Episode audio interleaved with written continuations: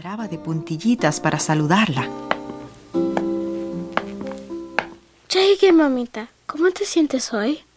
La señora Ibáñez dice que muy pronto te vas a poner bien. ¿Es verdad? Sí, hijita. No te preocupes. Jesús cuidará de mí. Y también de ti, papi. Yo le pido siempre a Jesús que te sane, para que vuelvas a jugar conmigo. Antes me llevabas al parquecito, y, y yo quiero que me lleves otra vez. Papá, papá ya no juega los cabellos conmigo.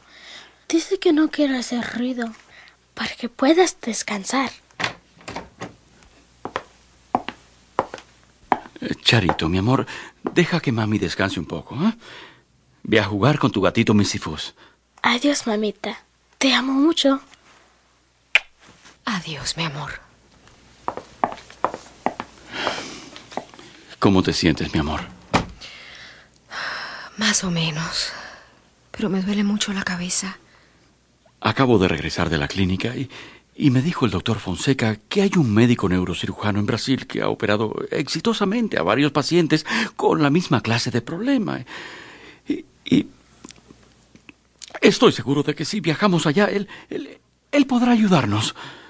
Pero querido, ¿con qué dinero iremos? Apenas tenemos para comer. Ya estoy buscando trabajo, cariño.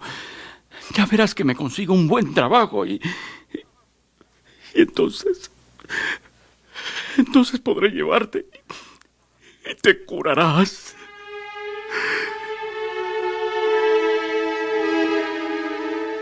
Mientras tanto, Charito se había sentado quietecita en el portal de la casa.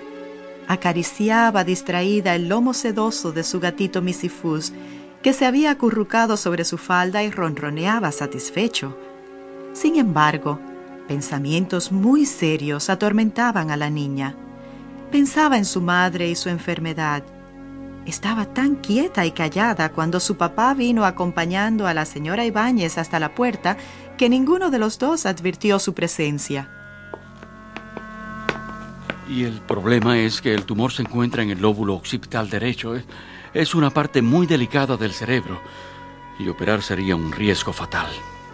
La niña hizo un esfuerzo para no perder ni una palabra de lo que estaban conversando, pero era demasiado pequeña para entender el significado de los términos médicos que empleaban al referirse a la enfermedad y diagnóstico del médico. De repente, una frase le llamó la atención. La niña contuvo el aliento para escuchar mejor. El papá, con la cara muy triste y la voz temblorosa, dijo En resumen, señora Ibáñez, el estado de Doris es gravísimo. Solo un milagro puede salvarla. Pero no se desanime, señor López. Dios no los abandonará.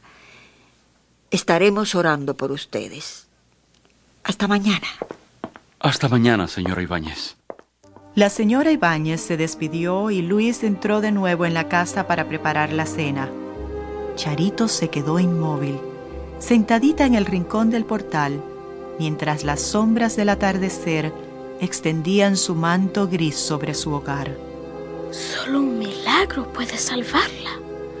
Papá dijo que solo un milagro.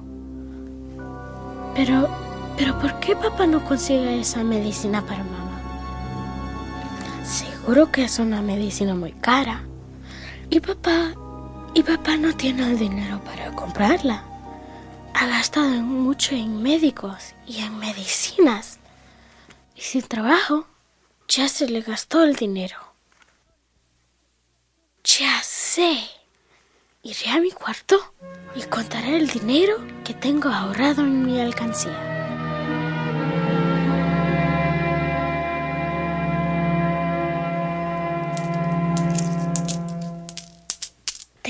80 centavos. Aquí tengo mucho dinero. Pero me alcanzará para comprar un... ¿Cómo dijo? Ah, sí, un milagro. Hmm, papá dice que las medicinas cuestan mucho, pero quizás don Aníbal me hace una rebaja. Voy a ir a la farmacia de la esquina ahora mismo. Charito se dirigió a la farmacia con paso más ligero. Parecía que le habían nacido alas en los.